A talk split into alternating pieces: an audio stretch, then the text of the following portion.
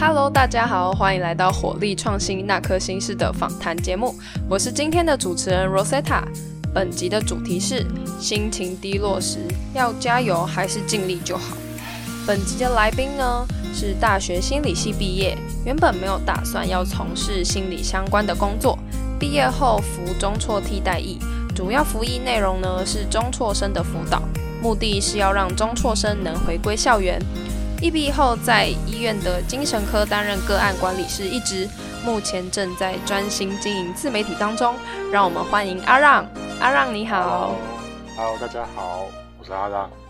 那我们节目的一开始啊，就先来破解一下心理系的迷思好了。就是我们很常听到有人说啊，哎，你心理系哦，那你现在猜我在想什么？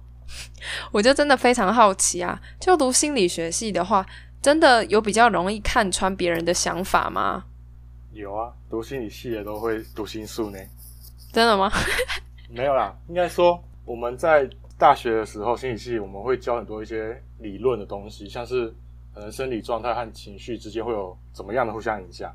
或者是有一些什么学派，像精神分析或者阿德勒他的学派中，怎么样的行为有可能是。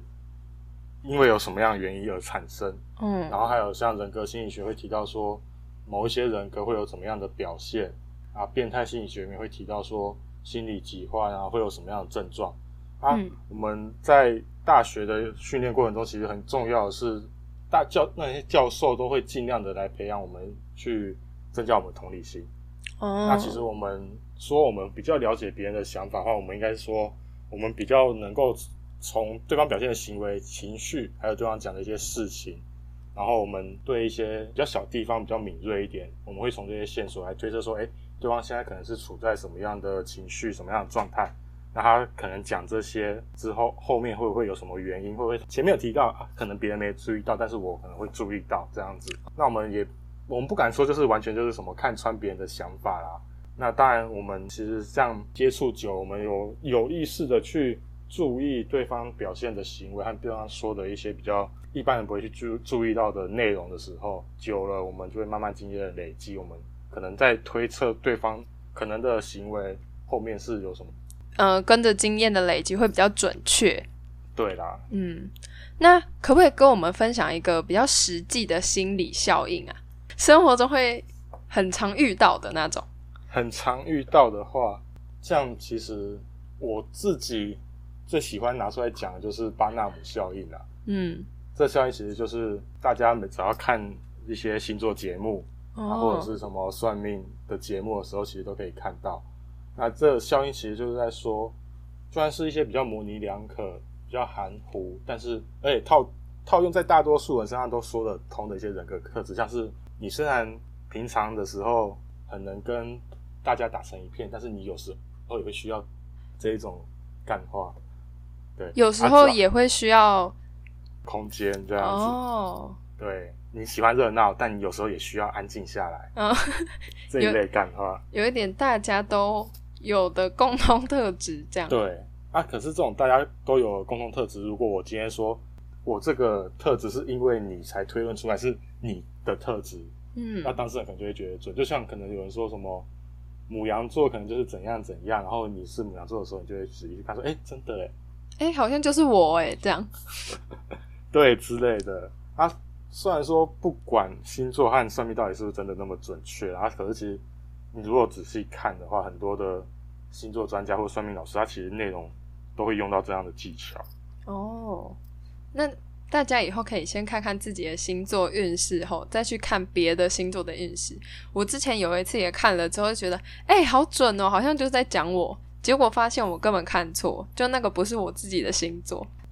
那就是心理学啊，其实是很生活的事情嘛，就是很多东西都是存在在日常生活中的，只是我们没有呃去细想或者是研究。那我想问一下阿让啊，为什么会想要作为创作者来分享关于心理学的内容呢？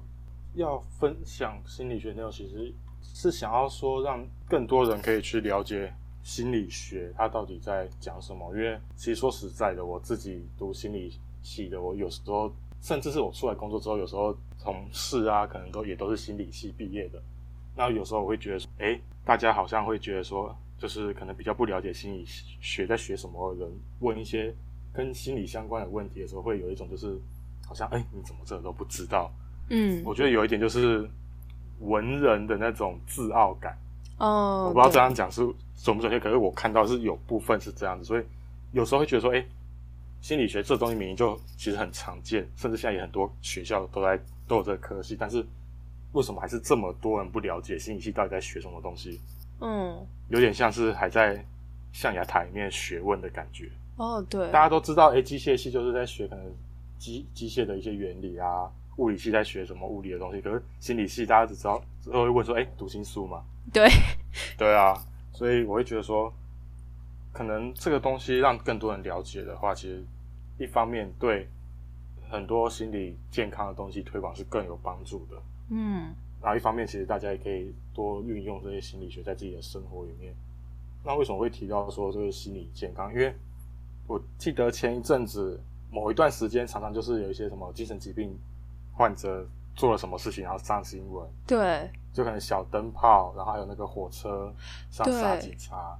之类，然后还有甚至去年吧，去年不是还有那个在在那个什么拿刀直接刺杀一个要下班等姐姐的那一个骑士，在新店那一件事情，没错，就是其实每次只要有这种新闻出来的时候，你看到那种脸书的底下的讨论啊，大部分就是大家都在骂，嗯，就是骂说，哎、精那个精神病什么装的啦，啊，或者是什么，就是大家也要去弄一个精神障碍的证明，这样他做什么就不用怕犯法啦，就不会被关，对，就说有精神病都是装的，然后不然就是什么啊，父母都不管啊，不让他吃药啊，怎样怎样，甚至还有人会什么，哎，要政府把他们就是只要有精神病全部都要关起来，这种，言论。啊，当然是这边可能有些人这样子讲是比较偏激的，当然是有比较正常的。啊，嗯可是就是甚至还有人会去做那个梗图，有没有？对，就把精神障碍的证明，然后上下面故意写一个免死金牌，然后或者是什么，就是有一个那种什么连环，就是四个漫画，就有一个人杀了人之后，然后他就说我有我有精神病这一种，这种梗图，然后就会变成就是说梗图这种东西就是流传速度很快，嗯，而且影响力很大，你只要把它把这图片传出去，大家看到就会有印象了。可是这样子很容易就是变成说，大家看到这个图就觉得，哎、这是真的，他就会对这些精神疾病有一个错误的认知。没错，对，然后，但是你也知道，就是可能精神病人或者他们的家属，并没有一个比较适适合发声的管道，他没嗯，办法去反驳驳斥这些论点，所以这样的言论和想法反而会变成就是污名化这些精神疾病，那会让一些就是需要就医或需要帮助的人，他反而排斥去就医和服药，对，然后所以他不去吃药，不去看医生，就会变成他的病况就越来越不稳定，他嗯病况不稳定，就更容易有可能会发生这些社会的事件，哦，就是变成一个恶性循环啊。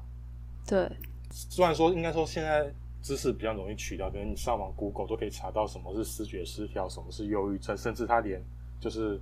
那个什么诊断的准则全部都打出来给你了。那甚至其实政府也是一直有在进行一些精神疾病的卫教宣导，嗯，甚至什么我们当初卫生像卫生所可能还规定一年要办几场可能讲座之类的，来辅导他们，或者是让大家知道这些知识。宣导这些精神疾病相关的一些卫教知识。嗯可是虽然是这样子，是真的有让部分人比较了解，甚至有些人就可能真的愿意去就医，但其实还有真的很大部分的人是不愿意就医或者是服药的。对，对啊，我是想会想要做这一个分这个心理学内容的话，我就想要说，哎，我借由网络的力量来看看能不能让这个污名化的状况有一些改变，它可以让更多人去重视这种议题。嗯对，像很现在很多什么 YouTube，然后 IG 的经营者很多嘛，对，那其实你只要流量够大，其实就很多人看到了。对，那就可以带给大家一些影响。对，但是可能我当初有做过一个 IG 的专业是全部都是文字的，嗯。对啊，可可是我做到一半，我就觉得，哎，这样子这个内容我自己可能都不见得想要看完，嗯。所以我才嗯，想说用比较有趣的方法，像现在用画画的，然后图把文，对图文，然后可能又是有剧情的方式去带出说，哎，这一个心理学的东西是在讲什么这样子，然后这样子可以一边分享说心理学在日常生活中的应用，然后我一方面可能又可以穿插一些精神疾病的相关知识，那不只是说让大家可以在获得一些跟自己比较密切相关的心理学应用的知识以外，也可以让大家就是有时候可以看到一些精神疾病相关的内容，了解精神疾病之后。应该可以比较稍微去减少一些污名化的状况。嗯，对，他会锁定说用网络这个媒媒介，是因为现在的年轻人其实一定一天看 YouTube 的时间搞不好很多，或者 IG 的时间也很多，那就让他们说从年轻人开始能够让他们改变一些观念，因为毕竟我们在工作期间接触到很多老人，其实他们很难去改变他们的观念对，就是已经很习惯了。对他们已经有他们自己一套想法，而且我比他们年轻，他们就会觉得说：“年轻人，你懂什么？”哦，对，对我吃过的盐比你吃过的米还要多。没错，那所以我就想说，那我不如就让从比较年轻的人开始，让他们可以了解这些相关知识的话，有点像就是从教育开始下手啦。嗯，对，这样子慢慢的整个社会应该越来越多人了解，这样子的话，可能就是。我这个 IG 可能也让一些就是像有情绪困扰的人啊，有相关问题的人，还有患者或者是他们的照顾者，可以找到一个说能够让他们有一点支持力量的地方，就是心理的慰藉。对，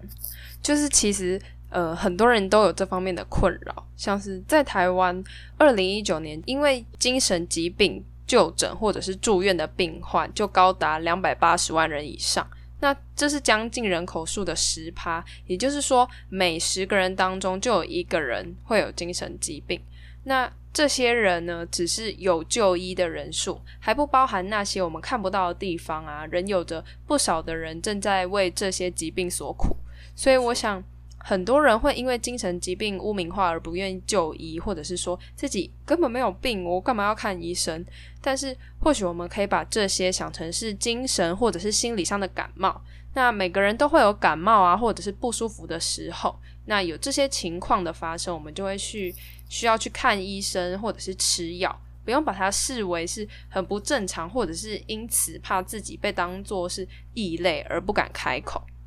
那还想问问阿让啊？为什么原本呃没有打算做心理相关的工作，后来又继续从事了呢？因为我不知道做什么。哦，不是啊，因为 没有，因为其实我在服替代的那个时候，我甚至都还想说，我那时候都很认真在学日文哦。啊，我想要就是看可不能够去从事日文相关的工作，像翻译还是什么之类的都可以。嗯，对，有其他的发展方向。对我本来是可能。因为我自己又是打篮球，可能一开始本来也是比较想要走可能体育方面的东西，嗯，对。那但是我在服完替代役之后，我就发现说，哎，其实我在学，我在大学信息毕业之后，我期间的训练的能力是其实是可以去帮助到一些需要帮助的人的。虽然我可能觉得说我大学很混，什么都没学到，嗯，但是其实就像我前面有讲的，我们在训大学训练期间都会。教授其实都很重视我们培养所谓的同理心。嗯，对，那尤其我读的学校就是非常的很重视这一块。没错。对，所以我那时候就觉得说，我可以去帮助到一些人。那帮助的方法有很多种，可是我是相关科系，那我是不是可以选择在我自己的这个科系里面、这个领域里面去贡献自己的力量？毕竟。因为很多人可能在心理系毕业之后去卖保险，或者是去做什么房地产啊，有的没有都有。对，那其实因为心理系必须要读完研究所，心理所才能够去考心理师。嗯，对，那所以其实很多心理系的人没有继续深造的话，他就会他就不会再留在这一块里面了。对，对，那但是除了心理师以外，其实有很多的工作是需要，可能需要说像我们心理相关背景的人。比较能够去做到的哦，对，那我就想说，那我就留在这个领域里面，反正又可以帮助人，那我也可以有相对应的酬劳嘛。嗯，就有帮助到别人，然后也有自己可以活下去的薪水，这样支撑下去是很重要的。没错，那你有提到啊，在呃，就是在做精神科个案管理师之前是服中辍替代役的。那那段时间有没有说令你很难忘的辅导中辍生的经验呢？辅导中辍生的经验，其实我觉得每一个都蛮难忘的，因为我服役的地点又算是可能比较容易会碰到这样子有很多多重问题的孩子。对，然后而且我我服役的机构又是住宿的，要住宿的。哦，礼拜一跟礼拜四就是差不多就是整天都要跟学生生活在一起，除了睡觉啦，睡觉我自己有自己的房间，嗯，对，不然我我都连睡都不用睡，被他们烦死了。光是这样的服役经验就可能算很让人难忘，因为毕竟一般的要么就是就是一般兵嘛，要么就是单位也不用到这样二十四小时几乎跟学生生活在一起。嗯，可是如果真的要说一个比较难忘的话，应该可以分享一个，就是前一阵子让我想起来的，好，就是我那时候有一个学生，他的家庭功能很差，父母离异，然后父亲完全不会管他的生活，然后他自己也就是在外面跟其他中辍生或是其他成年人打交道，他每天都是就就在外面闲晃，偶尔打网咖，但是因为他没有钱，所以他打网咖都有时候要要么就是跟别人借钱，要么就是可能一个礼拜顶多就是打就只有一次。然后平常可能就在旁边看别人玩，直接呛过他说：“你在旁边看别人玩很爽吗？”嗯，就是宁愿在旁边看别人玩，也不要去学校。对啊，可是因为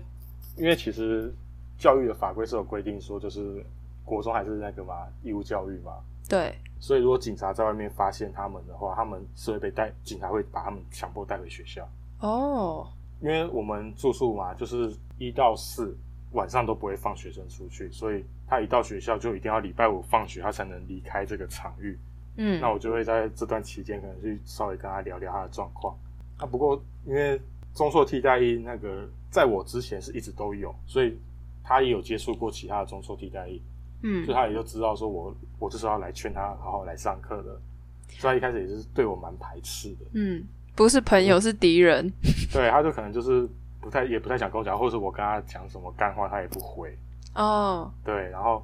想法蛮接近的。你说你之前也有相关的经验，所以你们的想法会蛮接近的吗？比较应该比较接近啊。哦，如果撇开年代的话，而且我其实国中也很有很多这样的朋友，啊，所以我在跟中辍替代役接触这些孩子相处的时候，我都会尽量用他们的语言去跟他们聊。哦，那像我刚刚讲的那个那一个学生，我就是聊一聊，然后我最后看他也没有什么想要理我的样子，我就我就想说，那我也不要不用讲太多，那我最后就跟他说，你觉得学校很无聊啊？可是你在外面也没有做什么事情，他不是一样很无聊？嗯，那你不来上学的话，要么就去打工，要么就去打电动啊！你又没钱打电动，你又不去打工，然后你也没有说喜欢去哪里玩，那你在外面就是晃来晃去，晃来晃去。那不会比到学校更没有意义？嗯，对，因为毕竟这个学生他之之前就会接触中错替代役，就是因为他一直以来都是中错名单上的常客。嗯，一直以来都有这些问题需要辅导。对他这个问题就是存在很久了。嗯，也很多算是辅导老师、中错替代役，甚至是有一些心理师都有接触过他，但是就是一直没有办法解决这个问题，让他能够愿意来学校上课。对，应该说稳定的来学校上课，所以他不愿意来学校的背后一定是有什么很深的原因，其实是大家都不知道的。那因为他不说，我们也没办法推测嘛，也没办法去帮助他解决。所以我就说，所以我就想说，那就讲完那句话，那之后就是看你的你自己的造化。反正我该做的事情，我还是要去找你，还是要去尽量把你拉回来，这样子。那反正就是在我这样子跟他讲完之后，因为。我身为中受替代役，我的责任就是还是要去，可能还是要去校外找他们，尽量把他们带回来。那不过在跟他讲完之后，我就觉得说，那我就是尽量做到我能做的事情就好，就不会硬要强求他怎样。对啊，不过在那次谈完之后，他变成就是说，有一段时间他就会乖乖来上课，哦，礼拜一早上就会出现。对，然后。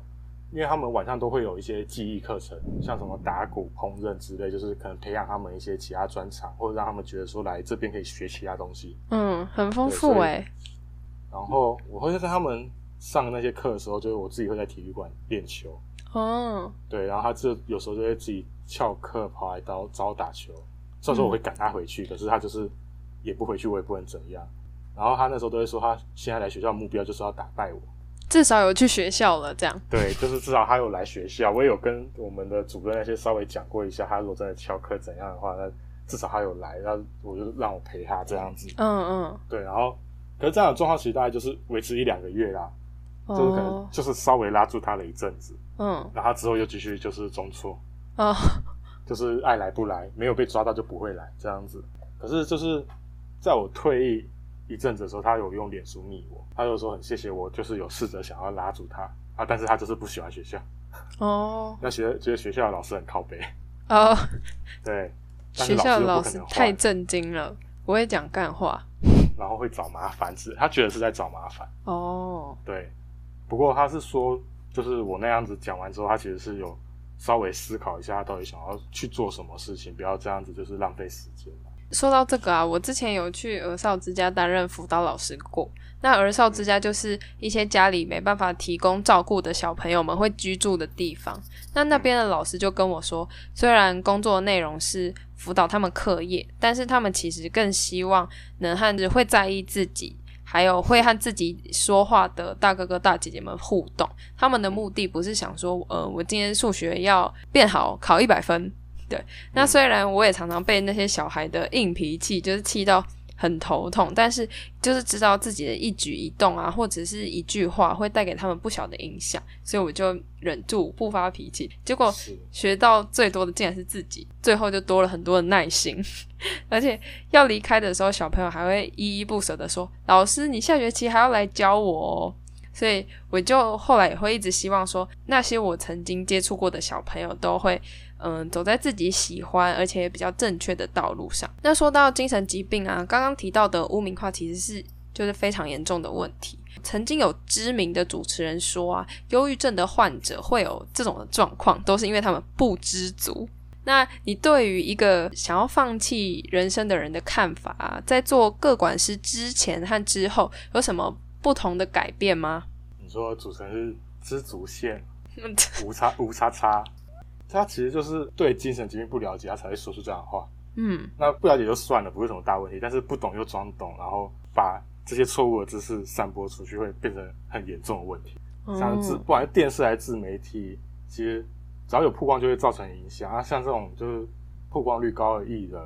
那就像可能百万 YouTuber 一样造成影响，可能散播出去，让更多人都取到错误的观念。其实我从以前从做个人师之前到之后，我都觉得说，那都是自己的选择，因为你每个人他会做什么事情背后一定都会有原因。对，那但是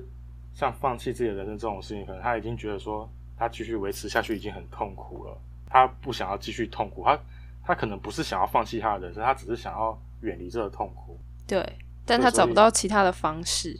对他没有办法找到其他的方式去远离这个痛苦，所以他只好用结束自己生命或是放弃自己人生的方式来远离这个痛苦。在做这个个管师以前，我可能就会觉得说，让他们自己选择，他们想干嘛就干嘛，没有必要去做那么多介入。但是在做了这件事情之后，我其实看到很多就是在这个行为后面的原因，有些原因哦可能是我们帮得到的，有些原因可能是我们帮不到，但是他有办法慢慢去改变他的想法，因为让他的痛苦去缓解一点。很多人可能像是经济问题啊，或者是可能情感问题啊，那当然在有利用的可以利用资源的情况下，或者自己的能力范围内的话，可以帮的话，我觉得都可以试着帮帮看。那只是帮助对方的时候，也要去帮助那个人自己长出一些力量，可以在未来在面对到同样类似的问题的时候，他可以自己有力量去面对，而不是最后变成造成一个依赖，或者甚至对他来说就只是一个轮回。嗯我们一直在做一样的事情，他也一直在做一样的事情，然后就会变成双方到最后就两个都耗竭。嗯，两个人都很累。可能本来一个人想放弃人生，到最后变成大家都想放弃人生。哦，对我之前也有听过，就是朋友讨论到会不会有轻生这种想法的问题，然后嗯那个时候就有人开玩笑说不会，因为他很怕痛。但是我后来才了解到说，当一个人真的有这种想法的时候啊，痛不痛就是根本不会被纳入考量了，而是他希望那些痛苦可以赶快结束。心理上的痛苦已经超过他生理上的痛了，所以就觉得我们真的不能随意的揣测别人的想法，或者是把别人的想法简单化，因为他们的痛苦我们都没有亲身经历过。那在工作期间呢，遇过这么多的个案，你觉得一般会有亲身的想法的人，他们都有什么样的特征呢？如果我们身边的人或自己开始出现怎么样的情绪或者是举动的时候，应该要密切的注意或者是关心。其实我是觉得说，在我接触这么多的就是需要自杀关怀的个案的状况下，就是我觉得亲身的想法有时候就是一个瞬间会有这个念头闪过去，不管是不是有忧郁症啊，或者是有什么精神疾病，可能很多人都曾经有过。嗯，我以前也有过啊，不知道这样子大家是不是也有可能有过？嗯，对，那我会觉得说这没有什么特别的特征，硬要说的话，可能就是你在有这个念头之后，你会不会去付诸行动？这件事情才是最重要的。那通常可能是冲动控制能力比较差的人，他可能就是一个瞬间就突然就做了这件事情。那或者是一些支持系统比较差的人，他可能就是会觉得说，也没有人可以支持他，也没有他需要的东西没有办法，就是可以去满足，然后他可能就会去付诸行动。有时候有些人会轻生，可能就是真的就毫无预兆，嗯，或者是那线索很小。像之前不是有一个影片，就是我这个外国拍，就是他主角是一个男的，他就是一副就是很阴沉、很低落的样子，然后结果就是故事到最后的时候，就是有人打电话给他说谁谁谁自杀了，然后那自杀人是在影片中间有出来，就是很开心的跟他在那边讲话的人。哦，对，所以结果你看，就是这种看起来很开朗还很热情的人，就突然就自杀了。我会觉得说，就是真的有时候是毫无预兆的，或是线索真的很小，你不一定看得出来。嗯。像我们在工作过程中最常真的就是最容易死的，通常都是一次就直接自杀成功，啊，反而可能就是我们在接触的个案都是反复自杀，但是可能都没有真的往生自杀到就是生命结束这样子。了解，但是可能还是有一些比较可以注意的啊，就是像可能他讲话会不会暗示一些轻生的意思，像什么哎、做人很辛苦啦，或是觉得说哎、我看不到，就是可能我看不到未来，我不知道自己该怎么做，或者会跟你讲说哎、万一我不在了，那个我的床底下还有三百块，哦，三百块，有呃下辈子的话，我们再来生再来当兄弟、兄姐妹什么有的没有这一类暗示，都可能就是比较可以值得去注意的。那还有一些像情绪、行为、意念，像是可能有忧郁症状的话，会有一些就是脸部表情，就是会一直就是愁容满面，嗯然后他的思考会比较迟钝，然后言谈之中都会透露出一些悲观啊，或是自己觉得自己没有价值这一些，还有罪恶感，这些是我们可以看到的。那进一步，你可能可以去了解一下，说，哎，对方生活状况，像是睡眠状况或饮食状况，其实是最明显。像吃不好、吃吃不好、睡不好，这其实就一定是代表说有什么困扰了他，所以他才会这样子。哦，而且吃不好睡不好的话，连带的会影响到你一天的精神，又影响到你的情绪，所以这也是一个循环。嗯对，就是这种状况可能就比较需要担心。那像是说，还有一些自杀的危险因子，可能有重大的身体疾病、物质滥用，或是以前有一些创伤的经验，还有家族的自杀史啊，或者他曾经有自杀企图，然嗯后他可能经济困难，或者是情感人际关系上面有一些问题，然后还有一个蛮重要的是他在取得那些自杀工具是不是很容易，这些其实都跟他自杀的危险性有关。哦，对，那总结就是行为改变、生活作息改变啊，言谈中有透露出一些无望感、无价值感，还有自杀暗示、情绪低落的话，这些就比较需要去特别注意一下。嗯，了解。那可以请阿让分享一个在做精神科各管师的时候比较难忘的事件吗？那为什么会让你比较难忘呢？难忘的事件，其实这个真的是不管做多久，你都会永远都会有更新、更难忘的事情发生。像我常常一直有个案上新闻，哦，对，然后还有一阵子就是常常可能有个案就是挂掉，嗯，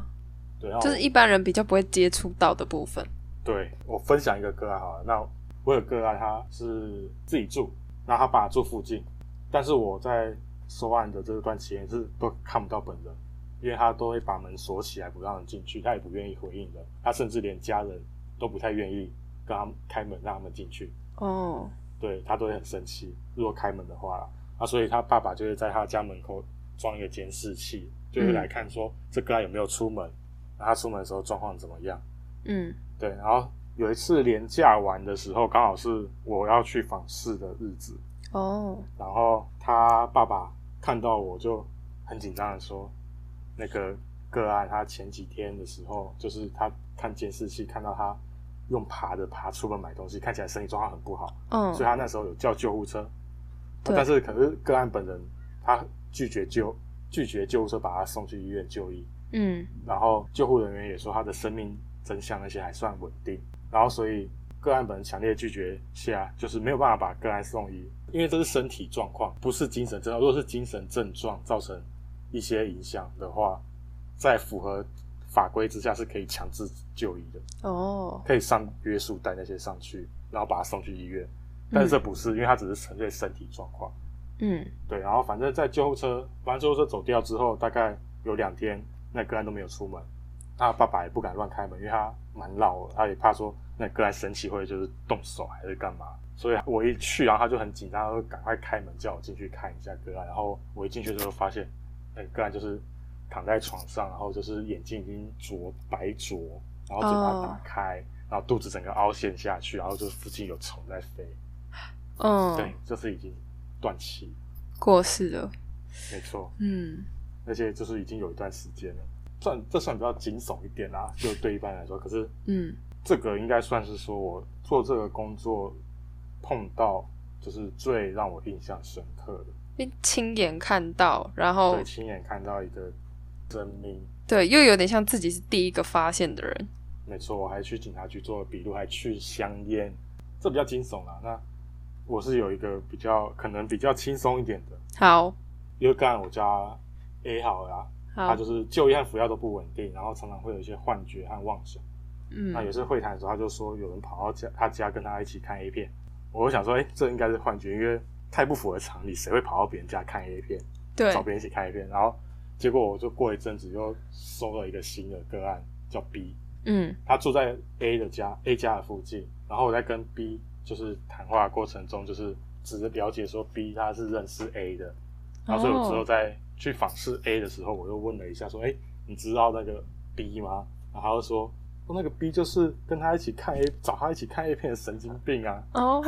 对，然后我本来以为就是有人找他看 A 片，一起看 A 片是他的症状，他的幻觉、妄想，然后结果没想到是真的，所以也让我发现说，就是什么事情都有可能。就按个案，他可能真的是在他的精神症状很活跃，在干扰的状况下，但是还是有可能他说的事情是真的，也有点让人哭笑不得的感觉。真的。那我想在这个精神科个案管理师的工作当中啊，一定也有成功或者是失败的经验。那这些经验让你自己领悟到最多的道理是什么呢？其实我觉得我们就是只能去帮助那些愿意求助，然后愿意接受帮助和想要被帮助的人。虽然我们在工作上会不断针对个案的需求和状况去调整一些目标和提供的服务，但其实我常常还是会去思考说，我做的到底是不是真的是对方需要的帮助？那我真的能帮帮到对方吗？但是我之后就慢慢的调整，就是持续去吸收一些新的知识，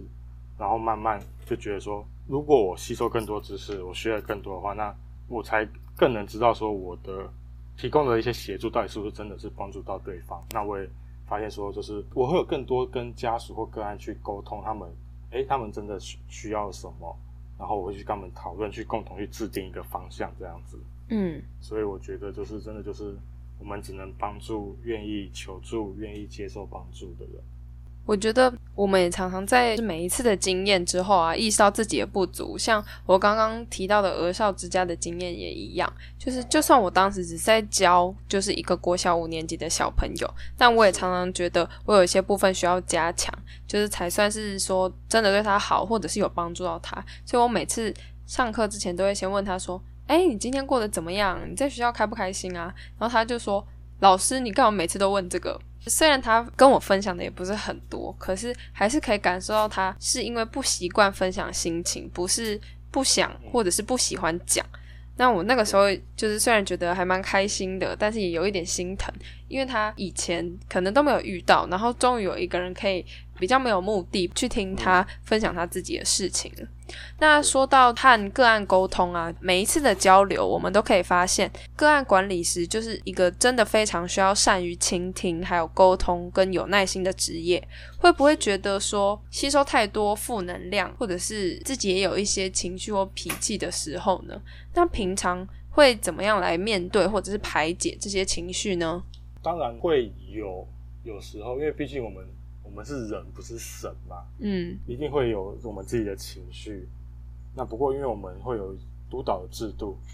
啊，我们在碰到问题的时候，我们会提出来跟一些这些督导去讨讨论，说我们碰到什么样的问题，让督导协助自己说，哎，可能是我们碰到的问题是碰触到个人意，所以我们会去做一些可能感觉上的理清之类的，然后让我们可能有比较增加我们情绪的觉察能力，让我们说，哎，知道说。像这些事情是个案的情绪，但是并并不是我的情绪，我不能去随着可能个案起舞之类的。嗯，那如果是个人议题的话，那可能就比较不会在督导的过程中去谈到太深，因为这是个人议题的话，可能就会变得就是像一般也需要去求助一些心理师之类的。除了督导以外的话，我觉得说自己要有一些宣泄情绪或放松的方式，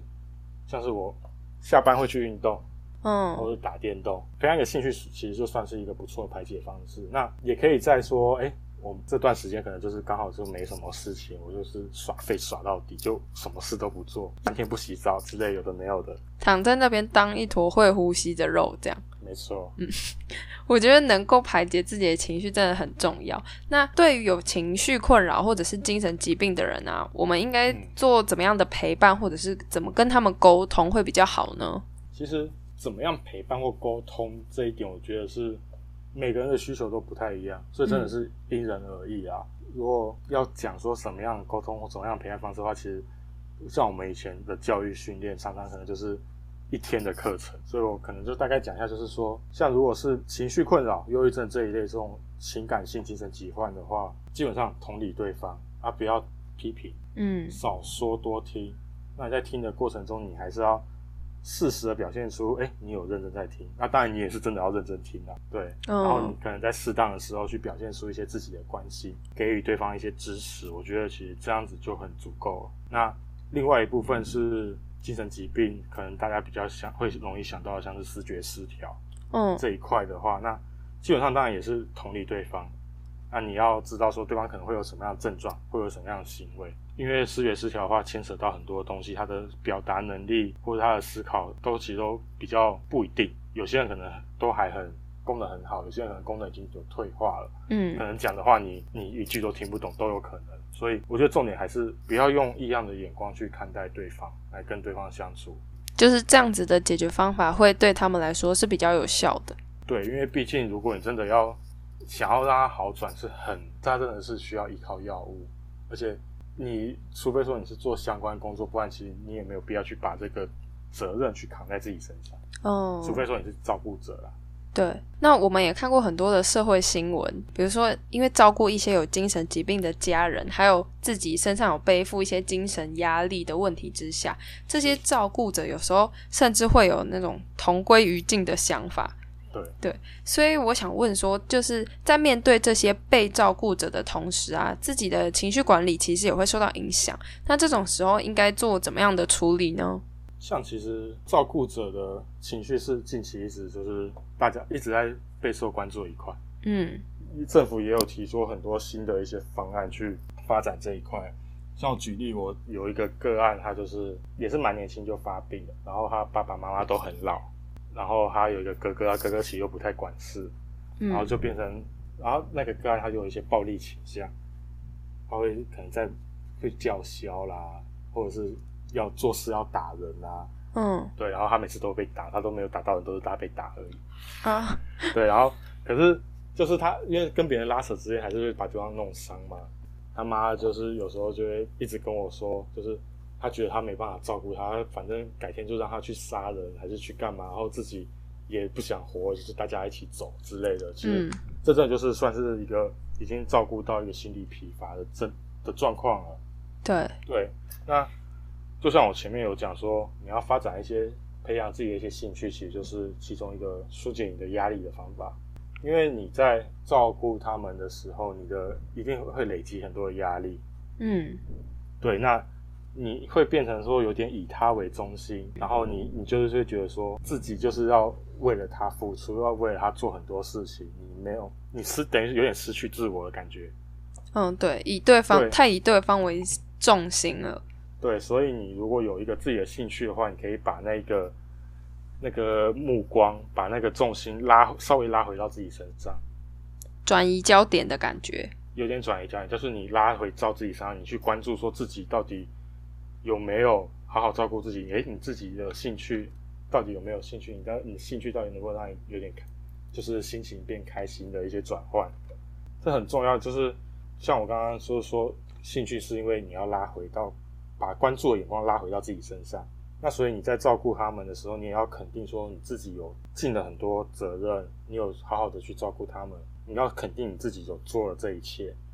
然后你事实上事实的时候也要喘一口气，像现在都有一些喘息服务，就可能就会有人到家里面在定时的时，就某些时间会帮你稍微照顾被照顾者，然后你可能就是也要适时的，就是跟你照顾的对象拉开一些物理或心理上的距离，像是。暂时远离一些对方，你让自己去做一些自己想做的事情。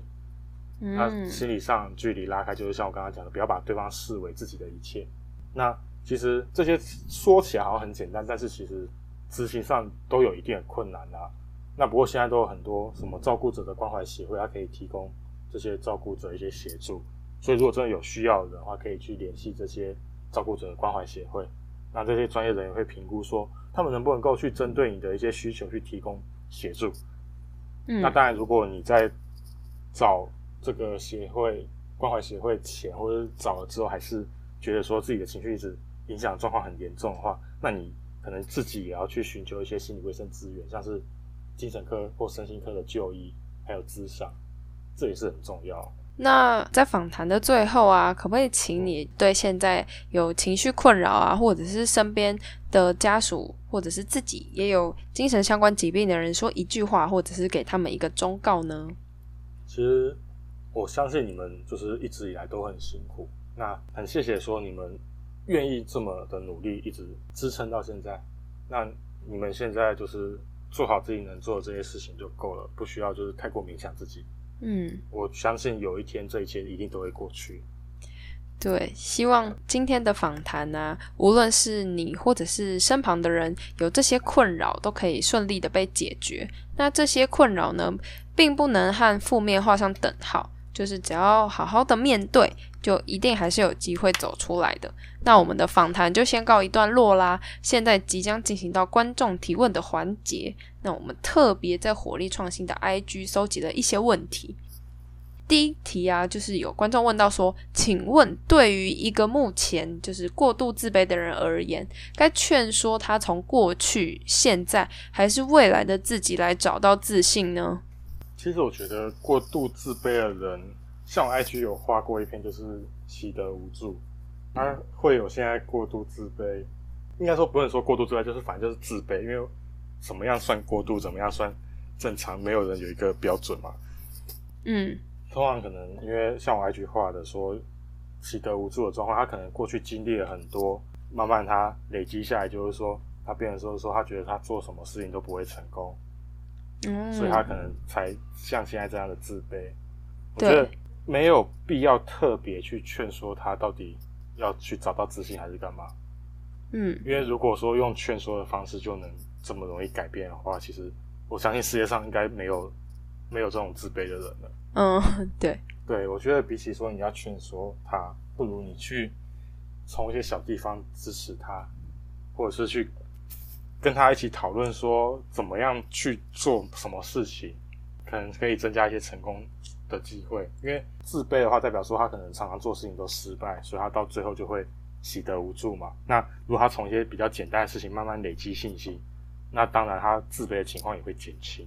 对，所以我觉得比起说你真的要劝说，用劝说这个字的话，那可能就是不如好好支持他，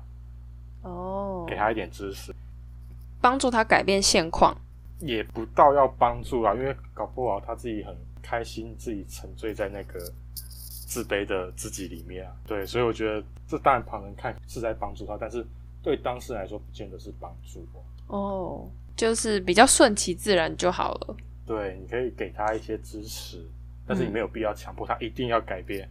嗯，那第二个观众有问到啊，就是面对生活的压力产生的焦虑或者是比较心态，应该怎么排解或者是转换呢？我想比较心态是很多人都会有的，像是工作表现上面的优劣啊，老师或者是老板的回复，还有给的分数，都有可能是生活中造成自己心情一瞬间转换的元素。还有像是有些人一焦虑就会开始整理东西，觉得就是把桌上的东西都整理好，有助于自己的工作效率。但其实就是已经太过度了，就是看到一点点灰尘、一根头发都觉得哦，全身不舒服。有人说这是一种逃避自己要去正常或者是认真工作的一个心态，就明明知道时间上的紧迫性，可是就是还是没有办法正常的完成。那这两种在心理学上或者是精神上算是一种问题吗？那我们应该怎么面对或者是解决会比较好呢？那其实焦虑的状况，我觉得重点是你为什么会焦虑？焦虑它其实是一个在生理现象，它是让我们所以有所警戒，它不见得是一个不好的东西哦，它可能反而可以去提升说我们的专注力，或者是一些可能警觉心，然后或者是可能让我们做事情会更有效率，都有可能。对，那但是说如果过度焦虑的话，才会导致说自己可能。什么事都没办法做。那你首先，我觉得可以先去找到说这个焦虑背后的原因是什么。嗯，你要先了解焦虑背后的原因，才有办法去处理，说怎么样可以让自己不要这么焦虑。像刚刚是有讲到说生活压力嘛，生活压力可能就是工作的压力啦之类的。但是这些焦虑，我觉得主要是人通常都会有，这这很正常。但是你要去看待说。为什么工作会给你？你就在工作上为什么会有焦虑的感觉？你是害怕说，哎，自己做不好吗？还是害怕说，做了会不会被讲话之类什么有的没有的原因都有可能。你要先去了解，说你这焦虑背后的原因是什么，你才有办法去改变。嗯，把这个焦虑的心态改变。那像是刚刚有有讲说比较的心态嘛？对。那比较他心态，其实在社会中很常见，它是。为了说让人可以去评估自己能力的水准在哪里，那可但是比较过头就代表说太过在意了，对你不够认识你自己哦，对，所以你多认识自己一点，尝试去试着多认识自己，你可以知道自己的能力大概在哪里，自己是怎样，你才有办法说，哎，我就是我这样子，我这样就很好，我不需要去跟别人做比较。哦，就像之前不是常常说每个人自己都都有自己的那个什么。时程表，嗯，对，对，就是别人三十岁结婚，可是你不一定就是一定要三十岁结婚，嗯，之类，这这我觉得就是这一定会让人有比较，就是有比较的心态，所以你才会你会产生一些焦虑情绪。啊，别人三十岁都结婚，我怎么三十岁还单身之类的，嗯，对，对，那但是如果你多认识自己一点，你了解说这就是你的话，你这样的想法反而会减少一点。哦，对，那像刚刚还有讲到工作会开始整理东西，它其实有点像是现在常常现在有人在做研究，是一个叫拖延症的东西。拖延症就是像刚刚讲，可能工作的时候不工作，然后跑去整理东西，就像我们以前常常可能要考试，然后就不想看书，就看到什么都觉得很有兴趣，有没有？呃，对，对，就是可能突然觉得，哎，我来整理一下房间好了，然后或者是哎，我突然好想要学什么日文之类的这种事情。哦，对，那。拖延症有现在研究，可能有些人是说什么，可能是恐惧失败，也有可能是要逃避成功，或者是要掌握自己的主控权，可能就是小时候在都安帮你安排的好好的，所以你可以自己掌握主控权的时候，你就会不想要，我不想要现在就工作这种感觉。嗯，对，那其实我觉得这还是一样，你要去了解说这个背后的原因是什么，你才有办法去改变说你这样的焦虑，工作上的焦虑，然后导致说你。不去，反而不工作，去做其他事情。对，因为你在拖延之后，你换来是很紧迫的时间。那紧迫的时间，通常你的你就会变得焦虑。那剩下所有时间里面，你是更有效率，你会做事情会做得更快，嗯，解决得更快。所以有些人都会拖延症，是会让自己说在最后最短的时间内去做完这些事情。那但是久了，其实这是比较不健康的啦。哦，对，所以还是要了解说你在拖延、在焦虑、不去工作，然后反而去做其他事的背后是有什么样的原因。嗯我觉得嗯，这就是要练习跟自己对话。我觉得跟就是可以跟自己对话，然后更了解，都是可以让自己的焦虑啊，或者是比较心态更减少的一些呃方法。对，可以从一些生活的小事情就开始累积。每嗯天可能稍微问，睡前你花个五分钟稍微问问自己，哎，你今天做了什么？然后什么样的事情给了你什么样的情绪？那你为什么那样事情会给你那样的情绪？你可能每天就花个五分钟，稍微在睡前思考一下，我觉得都是慢慢可以累积你对自己认识的一个方法。好，那我们的时间也差不多啦，很谢谢大家今天的收听，也谢谢阿让精彩的分享。那颗星是第五集的访谈节目就到此结束啦。如果大家听完有任何的想法啊，或者是心得，也欢迎到火力创新或者是阿让的 IG 私讯我们哦。那阿让你的 IG 名称可以跟大家说一下吗？的 IG 名称是我是不是有病？P S Y C H O D R A W 七八。那谢谢阿让，好，谢谢大家。好，进入彩蛋环节，没有啦，没有了，没有，没有，没有，没有，开玩笑的。开玩笑。如果真的就是想要了解更多的话，欢迎来我 IG 这边看。除了心理学的内容，我有时候还会画一些有的没有的东西，有可爱的糖糖陪伴大家。就当来玩。好了，我们这是真的要再见了，对，真的要再见，拜拜。拜拜。